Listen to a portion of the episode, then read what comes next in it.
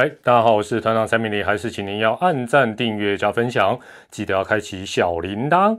那如果是事后收听团长的 podcast 的话，记得还是要给团长五星推报哦。这两天我先让团长抱怨一下，这两天团长没有播球，没有上班，对不对？但更累，更累哦。就像那个照片封面，或者是社群，或者我的脸书贴出来的，一次要在健身房里看两场比赛。哦，眼睛都哎呀，这一场也要看，那一场也要看，哦，一次看两场，好累。还有啊，还要看普信会啊，不是看韩剧，还要运动，哦，还要做笔记，哦，这比熊班瓜跳。想到以后的生活是，好了，好，不抱怨。我们今天哦，今天礼拜天，我们就提前为大家带来呃例行的单元一周点评，团长的一周点评又来了，希望成为例行的单元了哈。这个大概应该都是礼拜一啦，但是为什么呃提前？因为礼拜一啊，明天团长要去骑脚踏车，骑一整天哦，所以我先把一周点评处理掉。但是这个礼拜的一周点评比较特别，我们这个周哦，不是那个周，是喝粥的粥哦，因为乱成一锅粥的一周点评。好了，这个四二七到五月二号哈，中华职棒总共进行扣掉一场英语联赛，所以打了十一场的比赛。那分别聊一聊。五支球队的状况，今年尤其上半季那个轮廓，你就会越来越清晰。首先是呃，礼拜天五月二号没有赛程的乐天桃园，那乐天桃园在这个礼拜呢胜衰啦，一胜三败，真的算很倒霉的一个球队。那这一周对乐天来讲，像是有点噩梦，真的是有点乱成一锅粥。那单周你说多乱？单周不要讲别的，七次失误，四场哦，四场比赛七次失误，你说够不够乱？那当然，大家可能会记得是四月二十八号在洲际棒球场，他跟中信兄弟，哎，一度他下呃那个英语停赛以前，他是六比零遥遥领先，但是后来单场四失误，最后居然七比八被大逆转。五月一号，天母跟魏全龙队的比赛。五比一领先，又是大幅领先。那六局下半，大家只记得说啊，对对对，被这个林奕腾打了一个满贯哦，所以后来什么？最后是五比七被逆转。但是重点来喽，重点是六局下半，在这一个满贯全垒打之前，一开始的龙队的第一个上垒是怎么上的？还记不记得？靠着乐天失误上垒。所以失误，首先今年的热门关键字。第一名绝对是失误啊，绝对有失误了，失误是非常要命。过去五年弹力球时代，失误不重要，下半局就道歉野球。现在你道歉看看，看你道什么歉？否则没有这些失误的话，坦白讲，乐天好像这个礼拜三胜一败正常了，就输给宝拉嘛，合理啊。哎，两胜两败，龙胜就衰，很运气啊，就居然搞了一个一胜三败。哦，但是。这个知名应该也不会太太难过啊，或太悲观。为什么？因为我觉得乐天堂，我在前几个礼拜就有讲到，就是说现阶段他们还是一个得分多、失分也多的一个状况。它的关键还是在他的投手，只要投手哦，不管是譬如说啊羊头，或者是找新的羊头，能够稳住阵脚，很有竞争力。因为很明显，暴力员打线回来了，哦，这是非常清楚的一个状况。接着我们谈一下这个新同学魏琼队。呃，这个礼拜他一样打四场，一胜三败。那我想龙队哦，虽然大家都知道我是阿龙的前讲前支持者，好像有点怪怪啊，随便啦。这个今年龙队整年都被南霸天霸凌，应该已经是确立了，遭媒体啊。最主要的问题哦，其实 除了被南霸天霸凌之外，一面倒，好像连输八场了嘛。好，最主要的问题其实很明显，就是他的攻击力。太薄弱，那你如果要讲攻击力太薄弱之外，还有什么问题导致他的胜率呃始终没有办法在接近四成，都一直比较往下掉？很简单，他动不动就车轮战，谁都撑不久哦，谁都撑不久，甚至于是刻意要车轮战。这个坦白讲，在一军的比赛、长期的比赛，你要拿高胜率很难。那尤其是他攻击力太薄弱，多么薄弱！我讲一个数字，你一听就惊掉。目前他打了三十三场比赛，我阿龙打了三十三场比赛，得几分呢？这总该破百了吧？哎，三十三乘三就九十九了呢。没有，没有破百。我记得没有错是九十六分，平均一场只得二点九分。要命的是，唯一的洋枪赫雷拉还生，呃，不不，差点讲生命受伤。坦白讲，这种这种得分能力，除非你有五个布里汉，问题是你唯一有的布里汉又离开了，基本上只能打什么机遇战。坦白讲，且战且走。哦，有机会赢就拼命想办法，那场比赛要赢下来。也因此这样讲很残忍，但也是事实。今年败给龙队的，同样是一败，那一败会很伤，就好像乐天堂的这个比赛，就呀呀给我帕嘎，哎呦被逆转，哇，这个就亏大。好，再来是呃，本周已经率先拿到二十胜的统一狮队，哇，这个礼拜差一点没要打一个五连胜，最后是四胜一败。那狮队当然了，很明显的一个状况，他开季以来最具优势的、最强的部分，还是他的差点讲福禄寿三仙，不是，是羊头三宝。嚯，这三个羊头太厉害！这三个人目前在先发的防御率是二点七三，已经投出十二胜，好像是五败吧？哦，这三个人就拿十二胜。这个礼拜这三宝啊，这三宝的表现如何呢？防御率这三个人是。一点四二，全部都赢球，三胜零败。那这个礼拜他再配合什么？单周南霸天三乘一零的打击率，套一句乡民常讲的，要怎么输啊？这要怎么输？输一场算是啊，给其他球队面子啦。而且狮队继续贯彻团长讲的预言当中的“屠龙者得天下”，一路压着阿龙打打打，毫不放松。这一点非常有利，让他的上半季还是最具冠军相。那讲完三队了嘛，对不对？还有最热门的爪帮两队，基本上哈，我们就用礼拜天五月二号礼拜天大家印象最深刻的几个半局来谈。基本上不但是可以了解爪帮目前的一个状况，也可以看到今年的决胜点。究竟在哪里？那刚才一开始前面讲了一个热门关键字叫失误，接下来还有几个今年会一直提到，你会发觉每场比赛的输赢差不多就是这些事情。首先失误之外呢，呃，今年大家都会说啊，这个关键一击或者什么得点圈的适时发挥，还有什么邦邦满垒的打击率、三垒的好，基本上呢，在此之前其实还有一个更重要的关键词叫做保送。保送就变得非常的关键。举个例子，就在今天五月二号礼拜天，龙象前四局是不是零比零？五局上半，中信兄弟是怎么开启攻势的？就是张志豪耐着性子面对王维忠，选到了一个四坏球保送。这个叫什么？这个团长过去也常讲，这叫做成功不必在我。如果这些中心打者想，哎呀零比零，我就是要打个全垒打突破僵局，拍谁？接下来怎么会有什么好的发展？不容易了。所以今年特别重要的就是这种成功不必在我的观念，包括保送在内。同一天，喵帮战统一对富邦的比赛，啊，一样在第五局，不过是五局下半。我们刚才讲狮队多猛多猛，羊头三宝打击率高，但是 p y t h o n 也经不起那一个半局，邦邦怎么开始攻势的？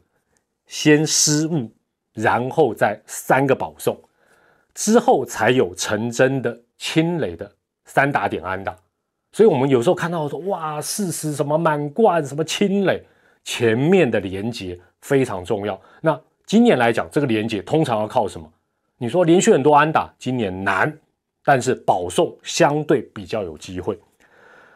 呃，保送当然这个关键词之外呢，刚才讲失误保送，还有一个关键词叫什么？选球。选球，那副标题叫什么？外角球的攻击能力，或者说外角球的攻略，一样是看龙象战的五局上半。詹皇啊，南天宫大弟子，是不是南天宫大弟子？詹皇詹子贤，大家看到他打了一个两分炮，很关键，突破零比零的僵局，对不对？重要的是什么？他先有选球，你会发觉詹子贤最近不一样，是。先有选球，才有打击。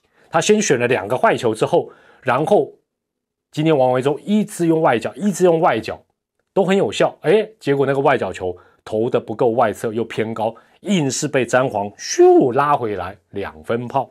所以你没有这个选球，你没有先选这个两坏球，你怎么会有这个两分炮？不可能，几率很低。詹子贤之后，或许你还有印象，最近团长开始渐渐在夸赞他，他也越打越好的陈文杰。陈文杰，如果你有我这场比赛龙象，你有整个看，或者你是你关注陈文杰的话，你就会发觉，在第五局他那个打击之前的前一个打席，他就已经开始注意到王维忠都是用外角球在修理他，他也开始哎比较针对外角球在做打击。结果第五局，嘿，你投外角球换反方向，哦把的厄里安打。如果还是在想说。啊，他会投进来啦，啊，然后或者说我就是照正常打，我不要针对外角球做攻击，拍谁不可能有这支厄里安打。所以呢，总归来讲，今年你选球如果不好，尤其你的外角球，你会发觉整场像今天两场比赛，都是一只外脚，一只外脚了。坦白讲，真的外到你会，那为什么会这样？啊，好用啊，虽然没有外脚海，但是今年球坦白讲不是那么弹，外脚投的准。就很管用哦，除非打者真的你能突破这个部分，所以今年你选球不佳，或者是你没有外脚球的一个攻击的策略，一直猛挥棒，然后呢不懂得看看自己到底的优缺点在哪里的打者哦，我不好点名了，但好几位一整年基本上恐怕这个第一潮都不太容易能够突破，甚至于可能一军都不会待太长的一个时间。好，那。